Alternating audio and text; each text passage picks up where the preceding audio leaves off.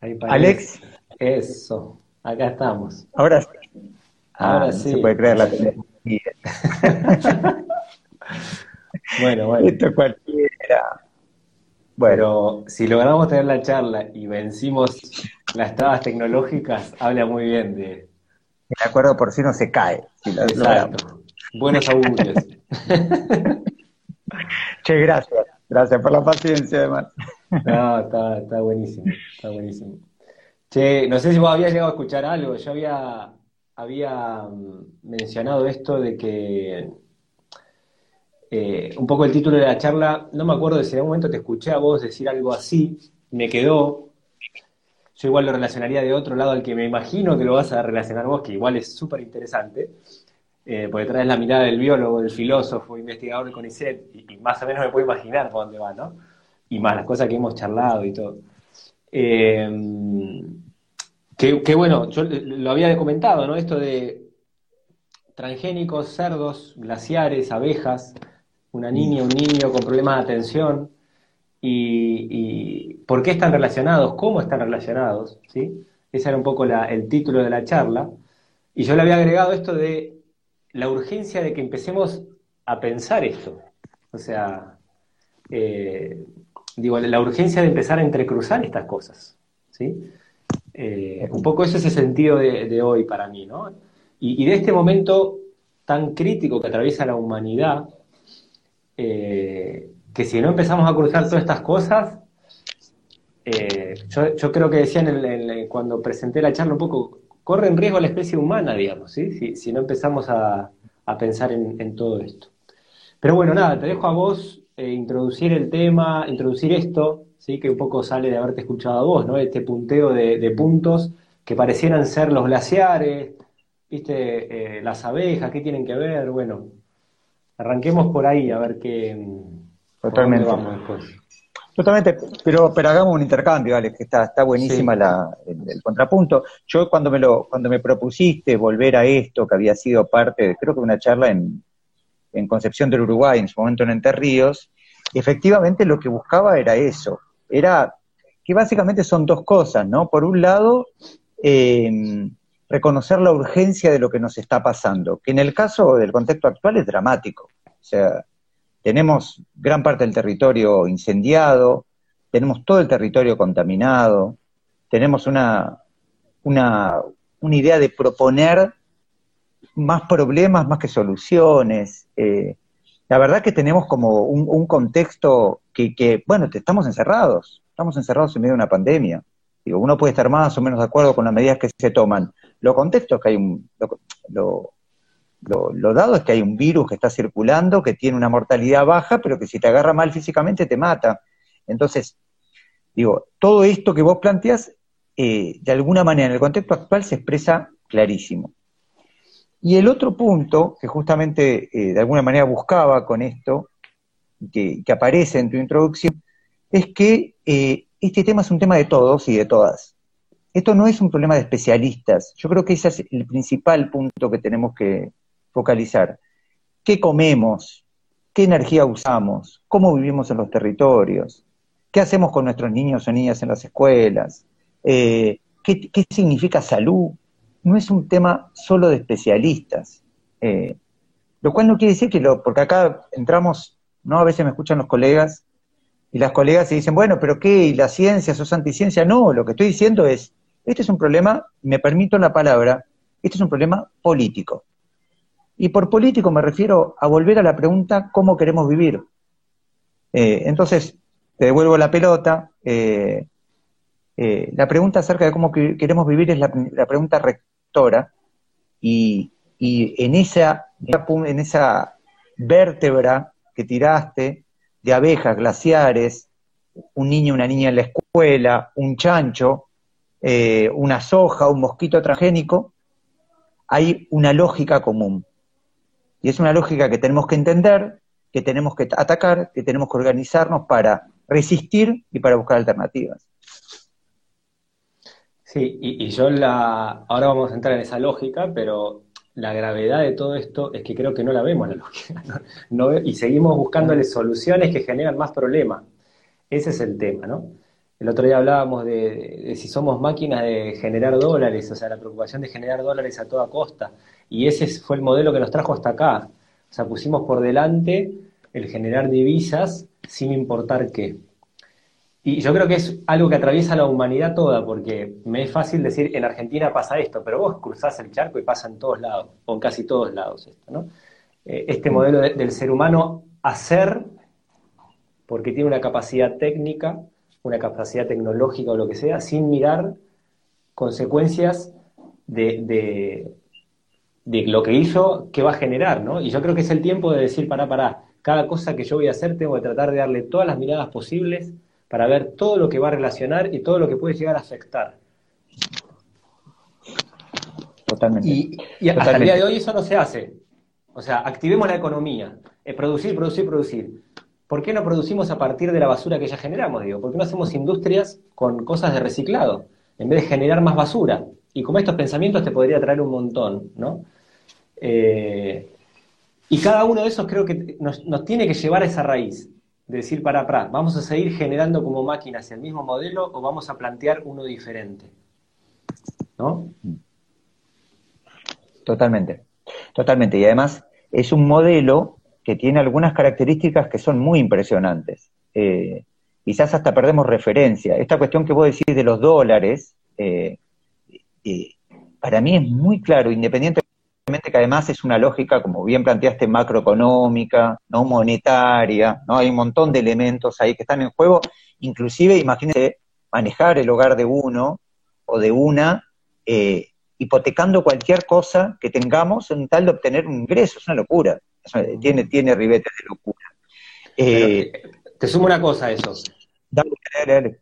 A eso te sumo uno que es, eh, no estás hipotecando en un lugar en el cual no podría generar nada, ¿entendés? O sea, digo, Argentina es un país que tiene todos los climas, todas las posibilidades. O sea, podríamos hacer de todo y podríamos ser eh, generadores de, muchísimas cosas innovadoras. Entonces, eh, lo más triste es que no hay ninguna necesidad de hipotecar nada. ¿no? Entonces, pero seguís ahí con la idea. No, no, pero es que es parte de esa clave, es parte de esa clave. Para mí es muy impresionante porque es una, eh, una lógica que hace que vive solo en el presente y que lo explota el presente. Digamos, es un tipo de presentismo muy peculiar donde se revienta el presente en pos. Además, negando el pasado, muy fuerte esa relación que tenemos con el pasado, digo, acá no se trata de eh, volver a ningún lado, pero digo, nos vemos en nuestros abuelos y abuelas y no nos reconocemos, aún en aquellas cosas buenas que tenían, ¿no? en aquellas virtudes que tenían, eh, vos sabés diez veces más que yo en, términos de alimentación, e impresiona ese tema de romper con una tradición y rompemos con el futuro. ¿Quién, quién puede decir cómo va a estar, centrémonos en Argentina, cómo va a estar Argentina en 10 años?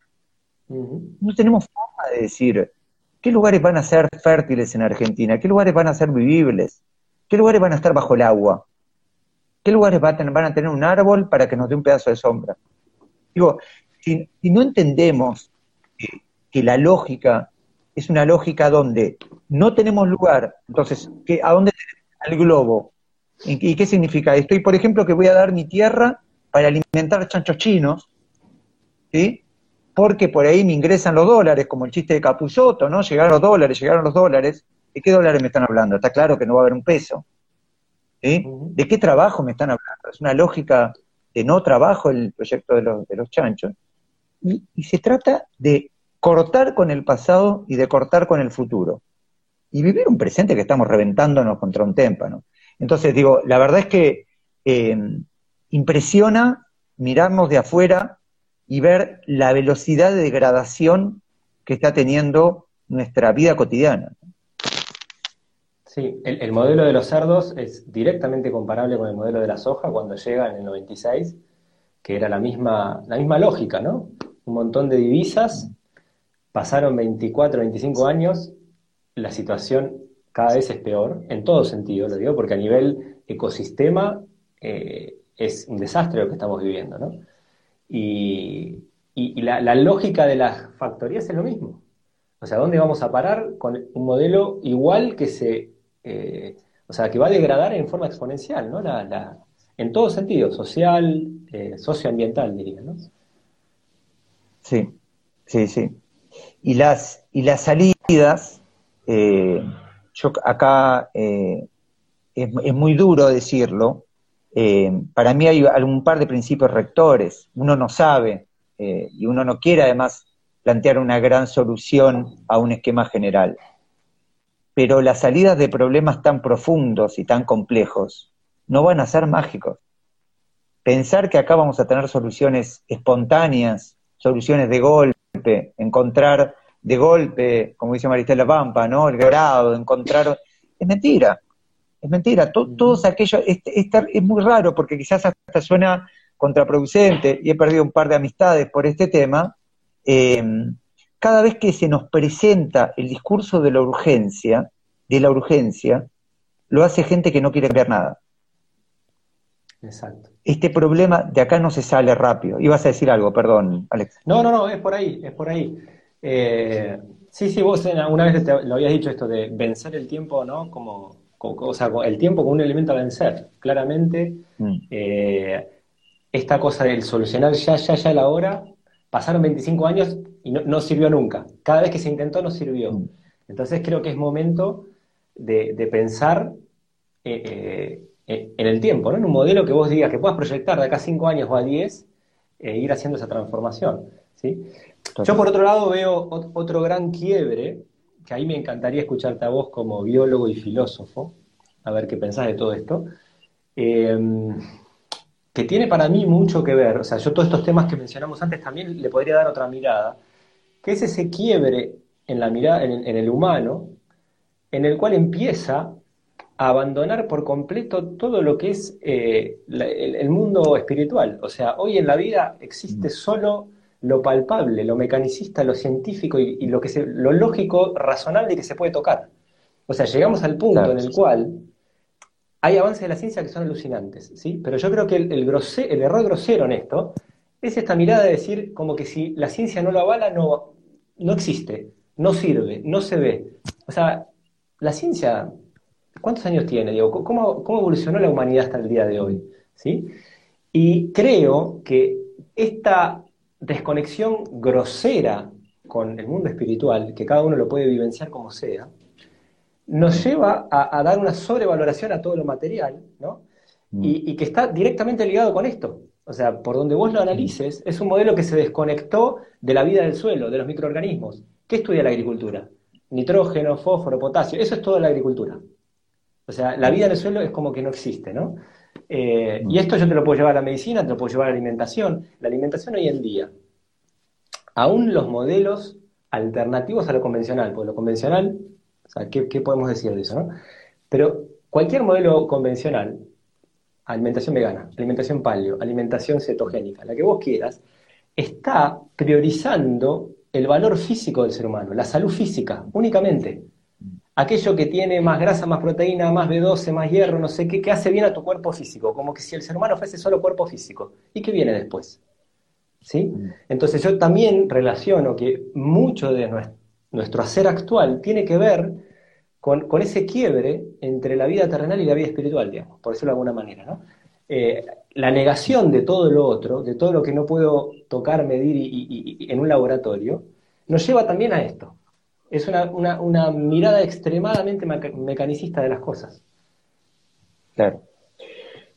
Y yo creo que ahí, ahí se juntan dos cosas, Alex, que me gustaría eh, marcar, si me, lo permitís, que, se juntan en el, en el, en el esquema que da, da lugar a lo que estás diciendo.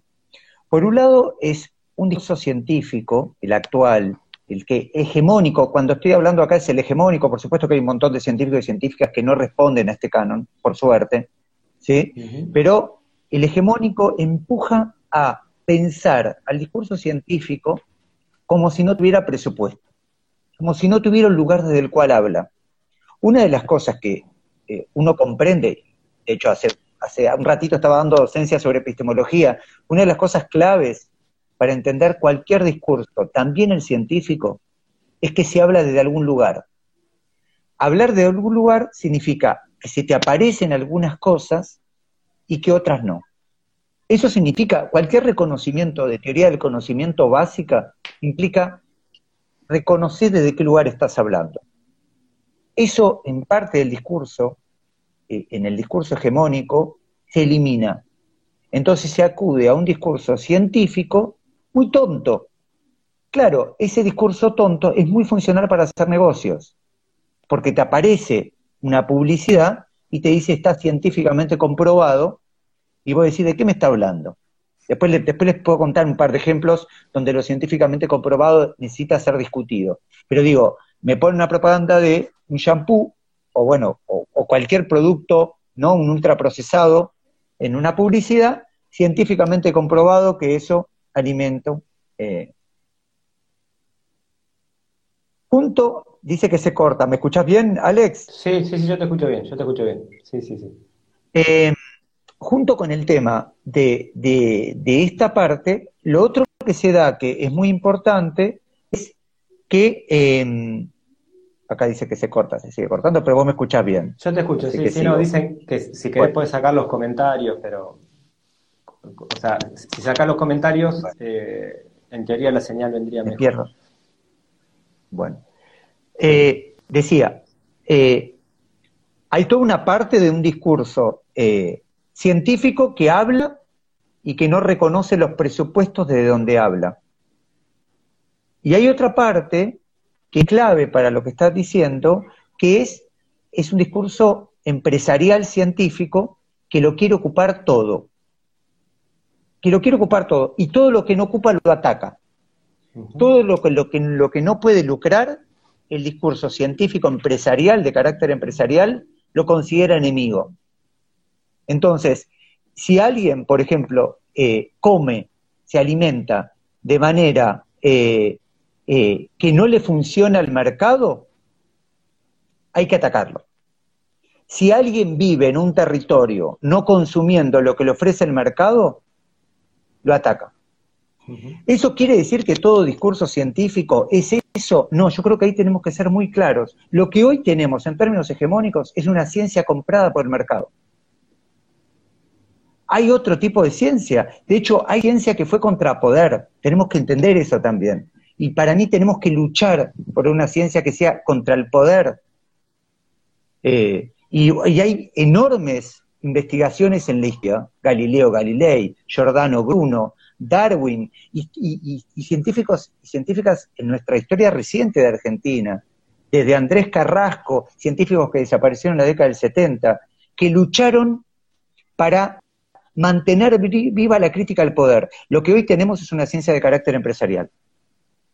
Juega dos puntas, y con esto te paso la bola, Alex. Eh, juega dos puntas. Juega haciendo que los científicos hagan y juega callando. Y el tema del silencio es clave ahí. ¿eh? Juega callando a través de castigos, castigo de los pares. Eh, te paso la pelota, no, no quiero monopolizar pero digo, me parece clave también eh, dar el plural. No, no, parece clave dar el plural. Eh, necesitamos comprender que hay ciencias en plural y que las ciencias que nos están ofreciendo es otra cara del mercado. No, no te paso la buena. No, eh, terminaste con eso y me hiciste acordar, la, semana pasada hice un vivo con Damián, Damián Marino, relacionando con esto, ¿no? Él, investigador del CONICET, cantidad de estudios demostrando los efectos del glifosato, los plaguicidas, la toxicidad y demás.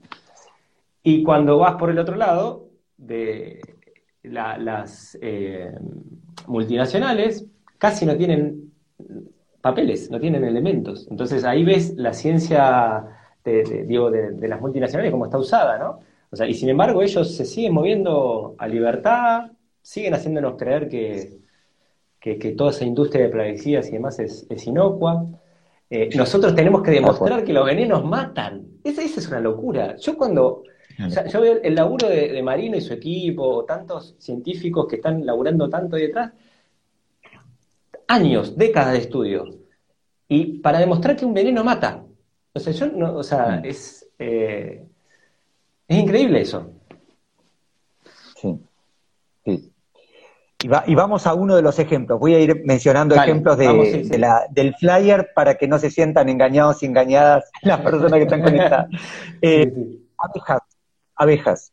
Yo hice una, hice una investigación eh, tratando de comprender cómo Argentina, qué actitud tenía frente a un tipo de insecticida. Eh, los insecticidas son de tipo neonicotinoides y Europa en el 2012 declaró una moratoria y unos años después Europa prohibió este tipo de insecticida. Las abejas, aclaro lo obvio, estoy seguro que las personas que están siguiendo eh, lo saben, las abejas tienen muchas virtudes, eh, además de que es un insecto de lo más bonito, es el principal polinizador, con lo cual tiene una función ecosistémica brutal, y Argentina es un productor muy importante de miel, es el tercer o cuarto productor de miel del mundo, ¿no?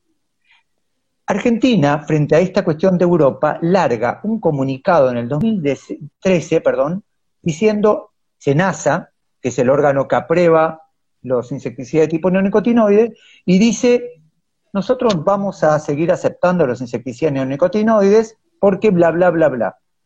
Entonces yo traté, de hecho en el grupo de, filosofía de la biología al cual pertenezco, estamos investigando el tema junto con Elena, y fuimos a tratar de comprender, bueno, ¿cómo es, ¿por qué SENASA dice esto? SENASA, el órgano que aceptó los insecticidas tipo neonicotinoide. Cuando hablamos, yo hablé con dos secciones de SENASA. Hablé con responsable de apicultura y responsable de eh, eh, eh, agrotóxico. Cuando hablo con la gente de apicultura y le comento que la gente de la Sociedad Argentina de Apicultora eh, de apicultura está denunciando el, modelo agroindustrial, el uso de insecticidas, el uso de agrotóxicos, etcétera, nos dice, bueno, lo que pasa es que la Sociedad Argentina de Apicultoras tiene eh, eh, creencias, nosotros tenemos datos. Cuando le pregunto qué SENASA no tiene datos oficiales respecto al daño de las abejas. Después vi, fui a hablar con la gente de agrotóxicos. ¿Cómo aprobamos, cómo creen que aprobamos en Argentina los agrotóxicos? ¿Ustedes creen que SENASA, que el Estado argentino controla, y esto se articula, estoy seguro, con lo que fue tu intercambio? Eh, ¿Ustedes creen que controla? Mire que Argentina hace sus propios estudios, con Aftosa hace sus propios estudios. No, Argentina le cree a las empresas que presentan los productos que quieren aprobar. Por ejemplo, a Bayer. Bayer, que compró Monsanto, que está en juicio en Estados Unidos, Argentina le crea lo que le presenta Bayer. ¿De qué estamos hablando? Es como, yo hay una parte de toda esta historia que es tan claro que las prioridades no tienen que ver con el cuidado social y ambiental. Y que te hablan de esto como te pudieran hablar de cualquier panfleto publicitario, pero que la prioridad, por ejemplo, en el caso de esto, es que Bayer siga haciendo su negocio. Eh, si no rompemos eso, si no quebramos la lógica imperante, si no entendemos, eh, acá también hablan también de ANMAT, efectivamente funciona el Estado argentino, hoy por hoy está funcionando como un gran eh, facilitador de los negocios empresariales, de manera pasiva o de manera activa, siendo socio en, algunas, en algunos casos. Tal cual. No, igual eso, digo, eh, habría que sentarse a, ver nomás el hecho de, de cuándo arranca, los tipos de gobiernos que han pasado, o sea, que en teoría han pasado mm. gobiernos con distintas ideologías partidarias, digamos, y el modelo imperante es el mismo. O sea, o, mm. peor, digamos, o sea, porque con cada paso de gobierno cada vez tenemos más incidencia de agrotóxicos, de transgénicos. Estamos, se está por aprobar el transgénico, el trigo transgénico. El otro día lo escuchaba Patricio de Leisei que, que traía esa información. Volvió toda la historia del trigo transgénico que ni siquiera lo, que, lo quieren los panaderos argentinos porque puede contaminar al trigo convencional y podemos tener problemas después de exportación de la harina. O sea, más allá que no quieras usar ese trigo transgénico, la contaminación va a llegar a los campos con trigo convencional y puede pasar que en Europa y en otros países no quieran aceptar nuestra harina por contaminación con ese trigo transgénico, ¿no? Eh, y esto que decía, o sea, digo, de, cuando arranca en el 96 para acá, tenemos distintas, eh, distintos partidos políticos ejerciendo la gobernación en provincias, en el país o lo que sea, ¿no? Y el modelo sigue igual. O sea, en, eh, Entonces, eh, es importante que nos sentamos a, poder debatir de esto en profundidad, ¿no? Y, vuelvo a lo que vos decías, a tratar de vencer el tiempo como, como, como, un elemento esencial. O sea, si nosotros no pensamos de acá, o sea, yo, yo quisiera que un político pueda decir hoy en día, de acá cinco años o a diez, cómo va a estar la Argentina, con hechos reales en función de lo que fue. O sea, digo, vuelvo a las factorías, ¿no? O sea, eh, y, te lo comparo con el modelo soja transgénico y el maíz transgénico. Eh, entonces, los elementos de presentación de la propuesta son los mismos, los mismos. Totalmente. Y el país cada vez está peor social, o sea, socialmente y ambientalmente, digo. En todo sentido estamos cada vez peor en ese sentido.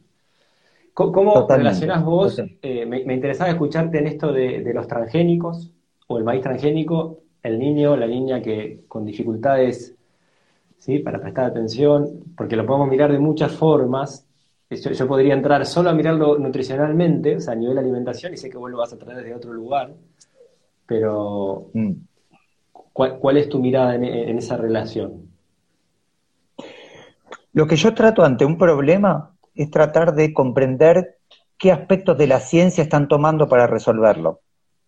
Eh, porque imagínense un río, ¿no? O sea, yo, supónganse que yo tengo la, la, situación donde sospecho que hay un río que está contaminado. ¿A qué campos disciplinares convoco? Convoco, les menciono algunos, convoco a la limnología, convoco a la, a la toxicología, convoco a la genética molecular, a la ecología de ecosistema, a la de comunidades, a la de poblaciones, convoco a un hidrogeólogo, convoco a un sociólogo, un antropólogo, ¿a quién? Lo que en general se hace en toma de políticas públicas es convocar algún campo en particular y alguna rama de ese campo. Cuando nos hablan de científicamente comprobado, lo que están diciendo es que tienen el apoyo de algún investigador o algunos de una rama en particular, de un campo en particular, suponiendo que dice la verdad, que no hay por qué a priori mentir. Yo, en general, cuando me toca leer estos análisis, en general les creo que obtuvieron esos datos. Frente a cualquiera de estos campos, a estas, estas preguntas que nos hacíamos, ¿no? ahora, ahora llego al niño, la niña en la escuela y, por ejemplo, eh, la soja resistente a glifosato, que tienen que ver lo que yo veo es que en los dos casos se asumen una serie de cuestiones. ¿Qué se asume? Se asume el problema, se asume el problema y se lo asume desde una perspectiva de alguna disciplina en particular, o más bien de alguna vertiente dentro de esa disciplina, y se ningunea, se minimiza, se elimina todas las, otras aproximaciones. Por ejemplo, yo tengo una niño, un niño, una niña que no presta atención en la escuela. ¿Qué hago frente a eso? ¿Qué asumo? Yo tengo diferentes posiciones. Puedo pensar que ese niño o niña tiene un problema en el cerebro, puedo pensar que tiene algún problema de salud mental de otro orden, puedo pensar que tiene un contexto que le está conflictuando y que le cuesta prestar atención puedo prestar, puedo pensar que ese niño o niña viene de una cultura que no puede prestar atención esa cantidad de tiempo. Serían cuatro respuestas diferentes. En el último caso, por ejemplo, conozco casos en donde en escuelas interculturales bilingües en el norte de Argentina, que tienen eh, eh, pueblos originarios y maestros blancos a la vez, maestros blancos que los niños y niñas no le prestaban, niños com, no le prestaban atención. Entonces iban a quejar a los padres y las madres respectivas. Y los padres y madres le decían, ¿por qué? Porque le iban y le decían, bueno, se levantó fulanito, fulanita, y en la mitad de la clase se fue. A lo cual el padre o la madre le decía, ¿y qué querés? Si estás hablando una hora seguida, va a llegar el caso en el cual se levanta y se va a ir porque no, pueden prestar atención tanto tiempo. Fíjate, primera solución. Segunda solución, asumo que ese niño o niña culturalmente puede llegar a prestar esa atención, esa cantidad de tiempo, pero que tiene un contexto particular que lo está eh, haciendo difícil esa aproximación. Por ejemplo, que los padres se están separando, el padre y la madre. ¿No? Entonces, yo, bueno, fulanito, fulanita, en otras condiciones podría, en estas condiciones la está pasando horrible. Tercer problema, ese niño o niña tiene un problema, ¿sí? Está socialmente más o menos cuidado o cuidada, pero no sé, le está pasando algo, está en una etapa de crecimiento, está, está transitando mal un paso, le tiene miedo a la muerte porque se murió el abuelo, la abuelita, lo que sea. Cuarto, ese niño o niña tiene disturbios en los niveles de dopamina que hacen que no pueda prestar atención porque está diagnosticado con el trastorno de déficit de atención. Ante un problema, yo puedo pensar en los cuatro escenarios. Lo que a mí, y de hecho son verosímiles los cuatro escenarios, lo que me preocupa del sistema actual, y por eso decía que es clave que comprendamos que nos están atando a la ciencia con una forma particular de conceptualizar los problemas, que además es funcional con hacer negocios, es que el último discurso, el discurso del TDA, es un discurso que se asume como verdadero a priori. ¿A priori a qué me refiero? Antes de la experiencia, antes de evaluar. Entonces tengo 15% de la población norteamericana de niños y niñas diagnosticados con TDA. Por eso digo, yo reconozco que el tema de la ciencia, eh, por eso también cuando me, me llamaste me alegré mucho, porque el tema de la ciencia llama a, bueno, no me voy a meter. Ahora, tenemos que meternos y tenemos que comprender que tenemos que usar el plural. Es clave el plural acá. Tenemos ciencias y las ciencias que está usando el mercado es una ciencia muy complicada. Esto quiere decir que yo estoy negando que exista tal cosa como disturbios de dopamina que afecten. No, no estoy diciendo eso. Lo que estoy diciendo es que el 15% de la población de niños y niñas en Estados Unidos no puede tener TDA. Sí, y, ahí podría seguir relacionando. Entiendo. Yo me meto en, la cuestión de, la alimentación. Dale, dale. Vos, vos, lo tiraste en una, pero digo, hoy está científicamente demostrado ya que la relación entre la microbiota intestinal y, y el cerebro, digamos, ya, ya está demostrada con distintos elementos y la población hoy tiene una microbiota eh, totalmente desequilibrada. La alimentación que llevamos adelante fomenta eso, los hábitos hiperurbanizados, con un exceso de higiene y esta vida superurbana, eh, falta de ejercicio, eh, productos de limpieza por todos lados, el uso habitual de los antibióticos y anti todo, porque la solución a ese chico de TDA es darle un anti algo, generalmente. Exacto. Entonces, seguimos agravando el problema y lo hacemos dependiente de esta industria, de la parte, eh, industria científica, digamos, ¿no? de la verdadera ciencia. ¿sí? Claro, claro. y puedo seguir con esto, puedo seguir con esto. Esos, esas niñas, esos niños en general, digo, la mayor parte de la población hoy por hoy, eh, o está en condición de pobreza, ¿sí? entonces la calidad de su alimentación es come lo que puede, lo que, lo que está a su acceso, que no termina siendo algo bueno, y aquel que sí tiene acceso a la alimentación, eh, justamente por este modelo, la enorme mayor, mayoría de la población está comiendo cualquier cosa. Entonces, ¿qué tenemos? Derivados de maíz y de soja transgénica por todos lados. Niños y niñas hiperexcitados por una alimentación cargadísima de azúcar y de derivados del maíz transgénico, glucosa, dextrosa, jarabe de maíz alta fructosa. Todas las bebidas saborizadas tienen esos azúcares. Entonces están permanentemente en un estado de, excitación y eso también daña la microbiota, que vuelve a dañar esa comunicación, ¿no? Y podemos seguir, ¿no? Entablando eso, pero hasta que no traigamos toda esta mirada a un problema de este tipo y pensemos, bueno, no, TDA, que tome esto y ya, eh, seguimos reproduciendo este modelo. Exacto. Y fíjate las dos cosas que hiciste, Alex. Tomaste al niño o niña, no como un cerebro aislado o como una conexión determinada nerviosa, sino más como una persona en un contexto social en donde los factores internos y externos están en juego, y en cuanto a la solución, que no sea un agente químico inmediato el que resuelva un problema significativo. Entonces, fíjate cómo encaraste el problema de otro lugar, que reitero, en algún caso excepcional puede ser que un nivel de eh, alterado de dopamina explique determinado comportamiento. Pero estoy seguro que en la mayoría de los casos responde mucho más a los cánones ambientales o a eh, la capacidad que tiene un determinado cuerpo en función de la ingesta que tiene, de la nutrición que tiene, a responder a determinados disturbios. Así que a mí me parece, me parece fenomenal. Y, vuelvo efectivamente... a relacionarlo con, pasaste en un momento, hablaste de la educación y, dejaste ahí, me pregunto si puede estar una hora recibiendo información, ¿sí? Un niño, una niña, claramente no puede. Y, claramente el sistema educativo es otra de las cosas que hay que replantearse.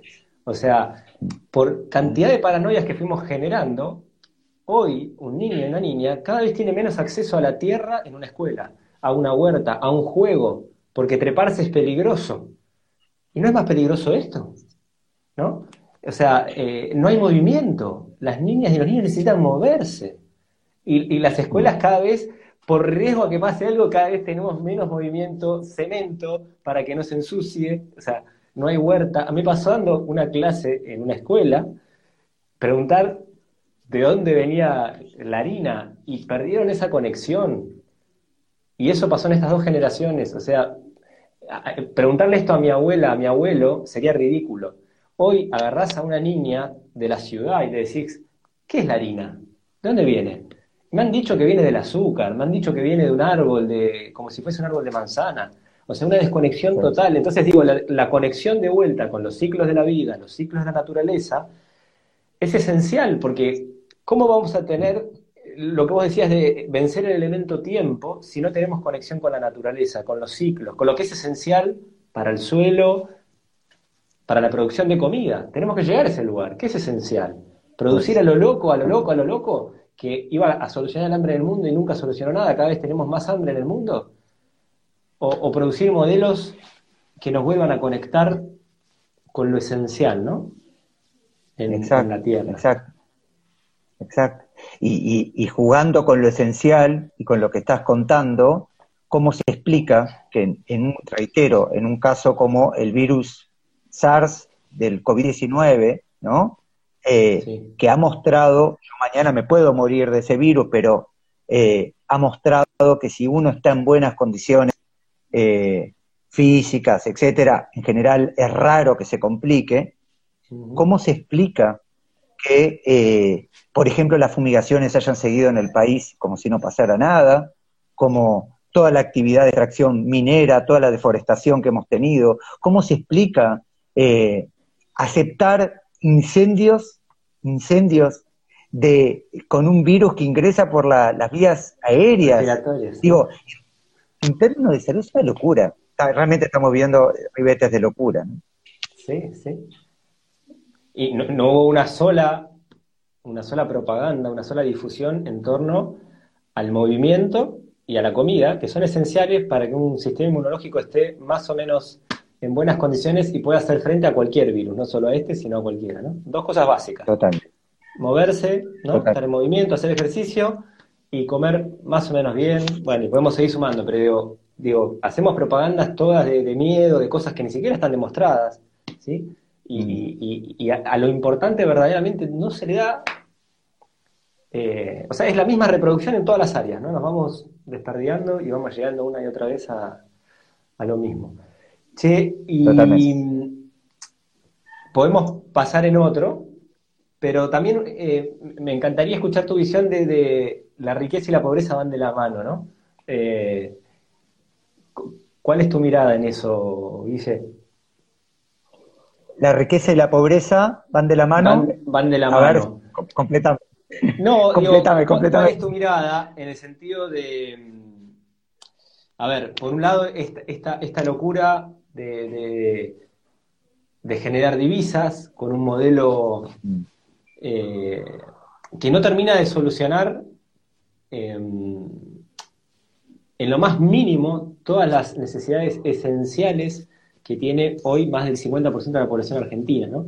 Entonces yo digo, la riqueza crece en, un grupo cada vez más chico y la, pobreza aumenta en un grupo cada vez más grande. O sea, eh, claro.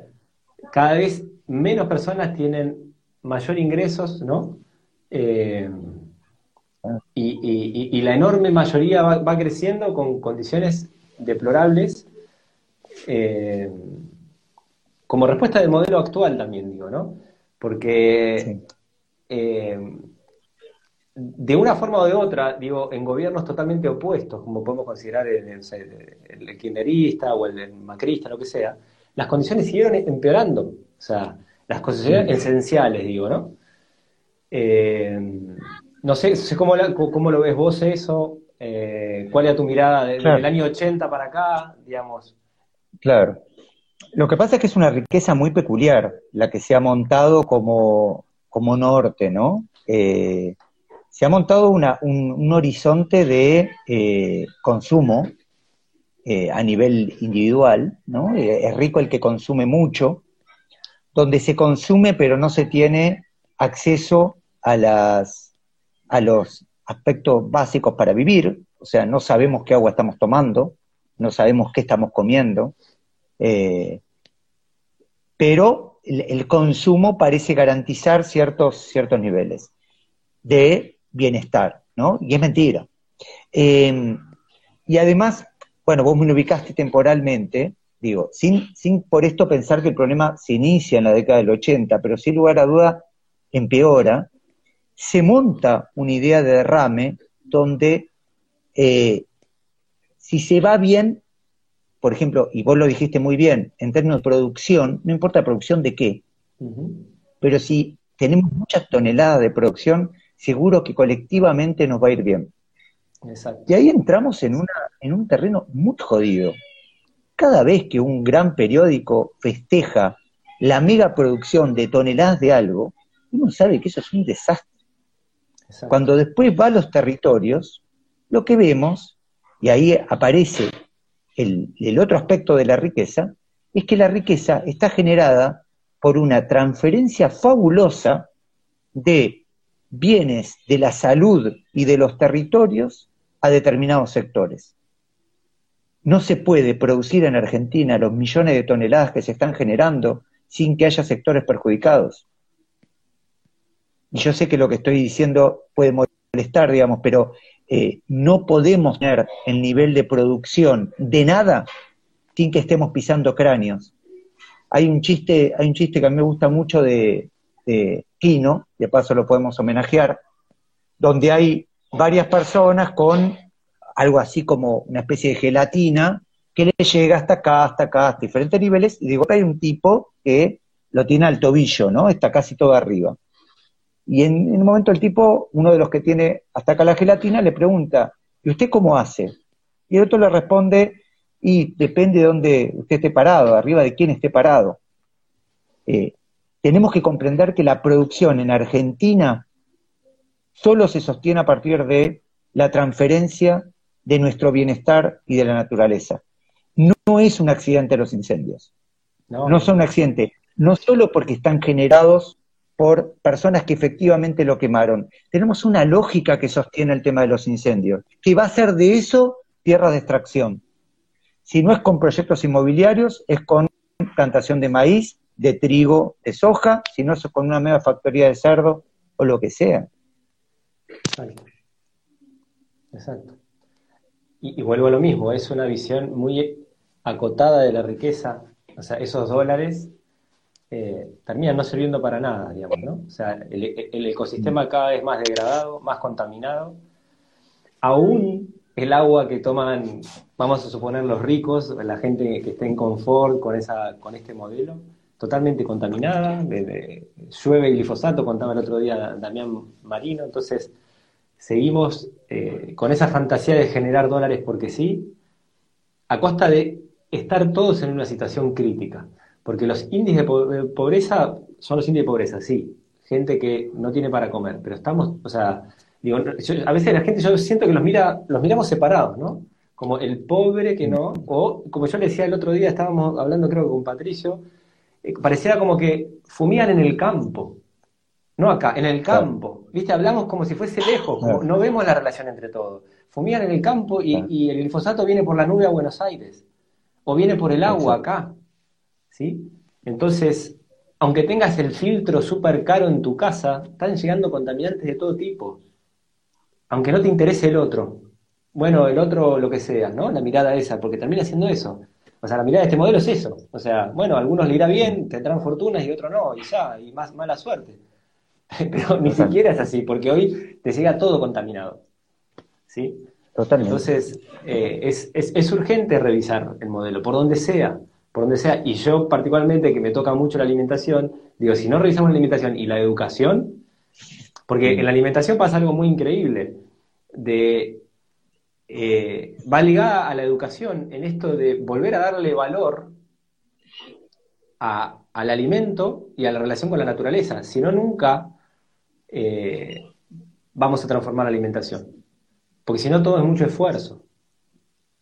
No, pero ¿para qué me voy a hacer yo el pan? Dejate, si voy allá y lo compra a dos pesos. No, ¿para qué? Solo cuando vos le das ese valor a, lo que es producir el trigo, el cuidado del trigo, hacerte tu pan, eh, recrear el ámbito de la cocina, de, lo social, ¿sí? de lo familiar, solo ahí vuelve a tener el lugar que tiene que tener la alimentación. Exacto, eh, exacto. Y, y, es clave modificarlo desde la educación, ¿sí? Sí, sí, sí. Perdón, ¿eh? para que enchufo nomás, eh, que tengo miedo de quedarme con poco. Dale, mi tecnología es caduca. No, pero acuerdo, acuerdo, acuerdo con vos, Alex, y es clave, porque además para mí es muy interesante tu abordaje. ¿Sabes por qué? Porque combina, eh, no, es, no se trata solo de la alimentación. Para mí vos combinás eh, en tu abordaje algo que es interesante y no es tan habitual, que es la interioridad con lo que pasa afuera porque la alimentación solo se puede, comida sana solo se puede producir en territorios sanos y con relaciones humanas sanas, y solo a partir de ahí podemos pensarnos de manera sana. Yo creo que ahí hay algo estructural que a mí por lo menos me resulta muy atractivo, eh, que en ningún caso además se enfrenta con discursos científicos, es compatible, pero claro, impide la eh, reducción, impide el pensar de manera fácil y obliga, con esto que, hablábamos también, a pensar en eh, a pensarnos de manera individual y colectiva en el tiempo. Tal cual. Es que vas ahí, vas tocando todo. A mí el ejemplo que me toca siempre en ese sentido es el la comida sana es cara. Y, yo a veces digo, es la más barata que podés comprar, digamos. Si compras directo de un productor, no, no hablemos de la, comida que se infla con los circuitos de comercialización, toda la historia, ¿no? Pero digo, si yo voy y compro a un productor directo y él pone el precio, ¿no?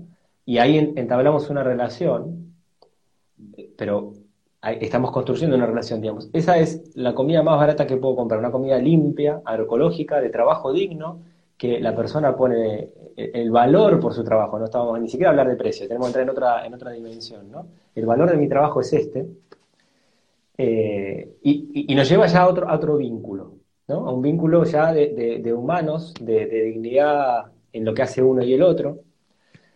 Sin embargo, hoy, cuando vos analizás todo esto, la comida sana pareciera ser cara, parece que es un nicho para algunas personas, ¿sí? Eh, y, generalmente la, palabra es todo caro, todo caro, todo caro. ¿Caro desde dónde?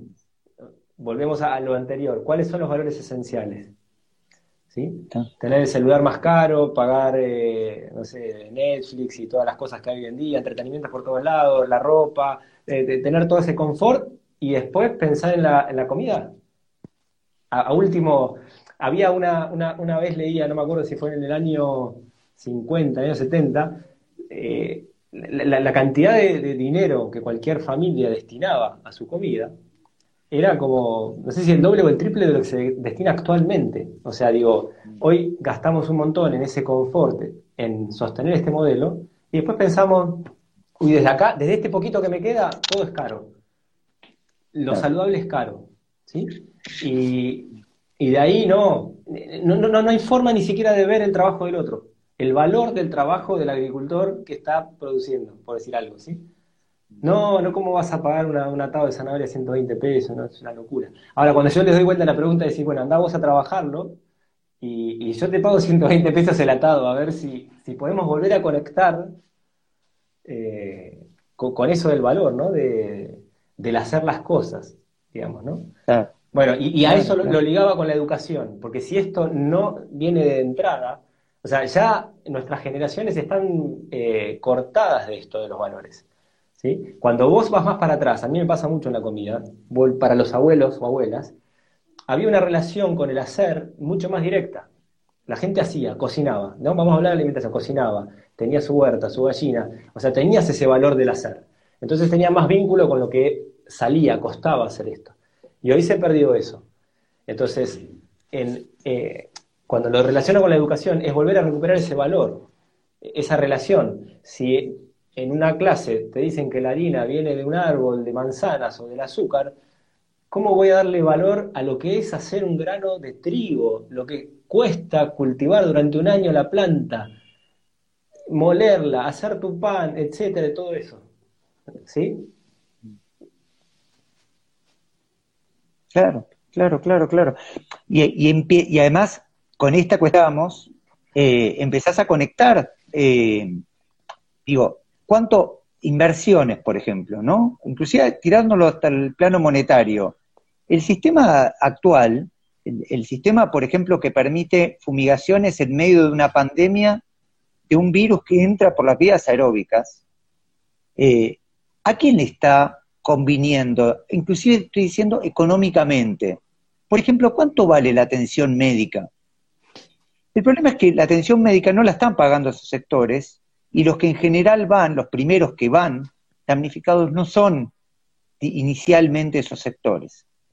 Ahora, a gran escala y a largo plazo, obviamente que es un esquema suicida, ¿sí? Obviamente que es un esquema suicida, que no se sostiene y que de vuelta solo está buscando explotar el presente, ¿sí? Pensar en la producción de alimentos, Alex, como haces vos, pensar y conectarlo con una producción sana, poner en juego una agroecología no como algo anecdótico, sino como una forma estructural de vivir de nuestros pueblos. Implica pensar en otro tipo de temporalidad y aclaro, en otro tipo de escala también espacial. Hay algo de estos grandes emprendimientos que suenan mucho más algo faraónico egipcio, que en el fondo sigue soñando con que nuestro objetivo es estar produciendo eh, materias primas para el resto del mundo. Y quizás es mucho más honesto y mucho más modesto, pero también mucho más real, empezar a pensando cómo yo me vinculo con las cinco comunidades que me rodean, con los cinco vecinos que me rodean, qué puedo producir yo con algún tipo de intercambio, qué tipo de saber tengo. Eh, claro, involucra eh, una ruptura respecto al esquema actual, ¿no? Yo vuelvo a reunirlo con lo anterior, ¿no? Porque eh, eh, eh, en esta ausencia de, lo que viene después, digo, y con esta ruptura que te digo del ser humano y su mirada solo terrenal, digo, ¿qué es la vida? O sea, ¿de dónde venimos y a dónde vamos? Yo quisiera que con este modelo me respondan eso, porque no hay futuro así. Entonces, todo esto nos lleva a pensarse un poco más qué es el ser humano, qué estamos haciendo acá, ¿sí? Y si la vida es solo lo que yo puedo ver, tocar, palpar, hay cantidad de cosas que yo en la vida no me las puedo explicar, entonces ¿por qué sucede? ¿Por qué el ser humano escribe poesía? ¿Qué sucede en el sueño cuando nos vamos a dormir? O sea, ¿por qué hacemos música? ¿Para qué está el arte?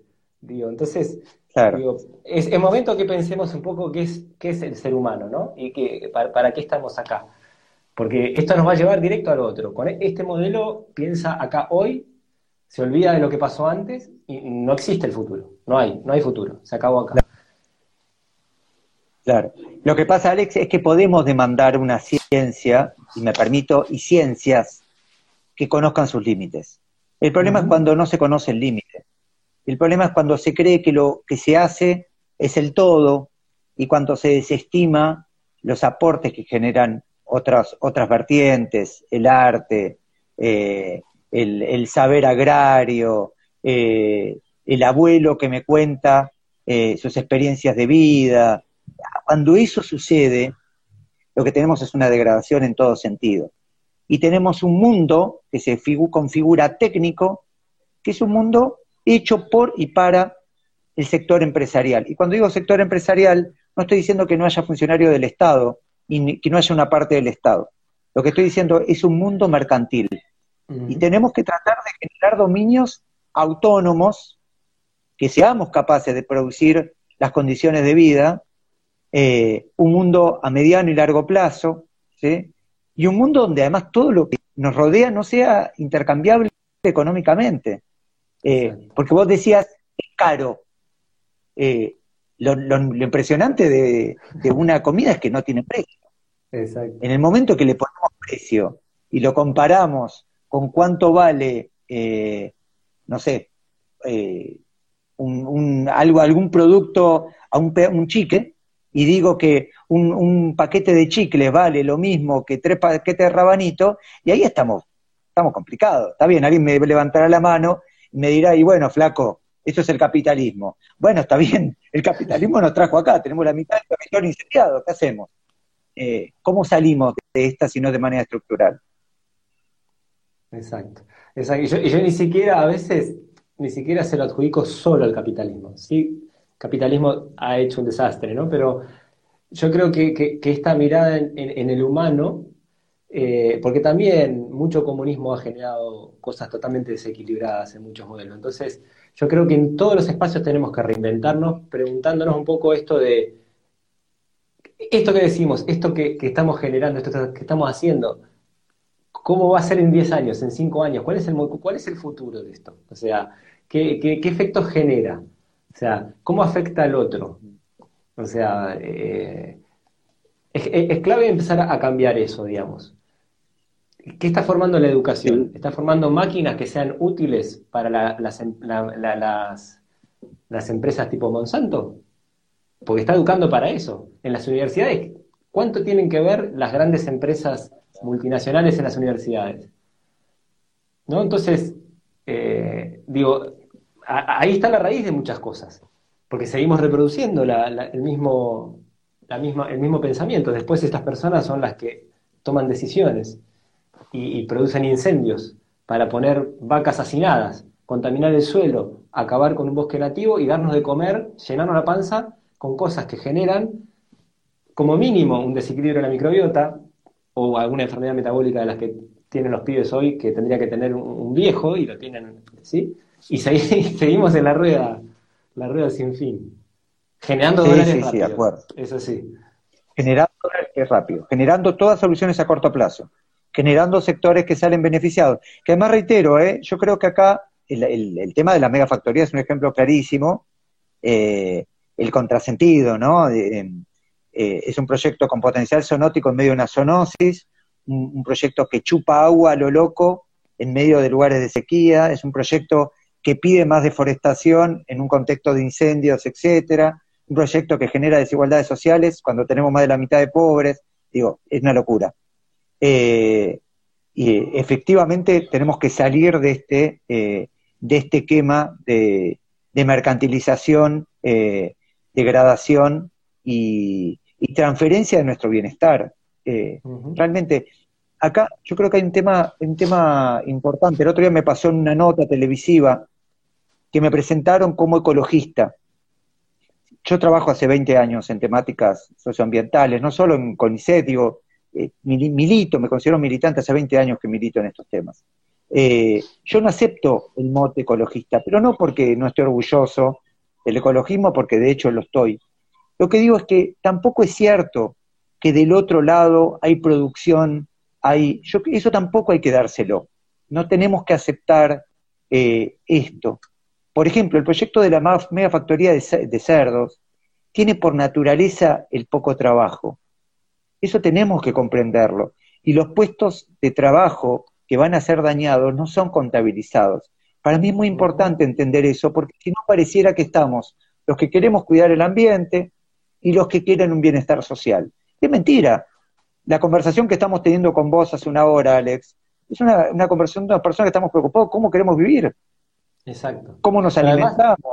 ¿Cómo nos funcionamos? Eh, podemos ir a, un hecho concreto. Digo, el modelo de, los transgénicos, ¿sí? del, agronegocio generó la migración de, la población a las ciudades.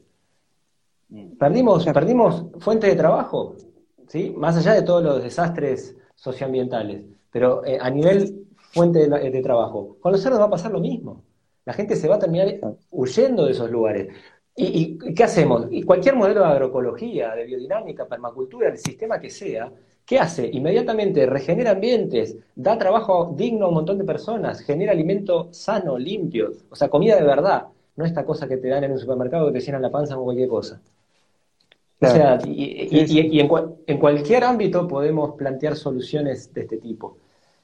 O sea, las soluciones están, simplemente tenemos que, levantar voces para que se empiecen a, implementar.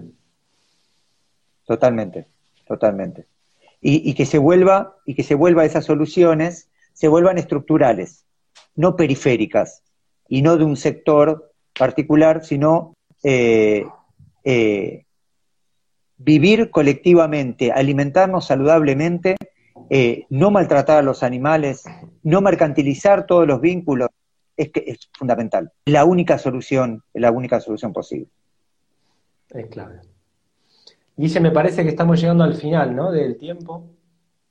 Ya, ya tenemos una hora ahí, se va a cortar en cualquier momento. Bueno. Eh, nada, yo quiero agradecer tu tiempo, la verdad que siempre charlar un ratito es, es un placer. Y yo podría seguir horas, porque e, e, es muy interesante la, para mí, digamos, desde mi formación y mi estudio y mis cosas, la, mirada de la biología, de la filosofía, ¿viste? Se, van entrecruzando ahí permanentemente. Así que, nada, tal vez en otro momento podemos traer algunos temas, si, si te da ganas. Dale.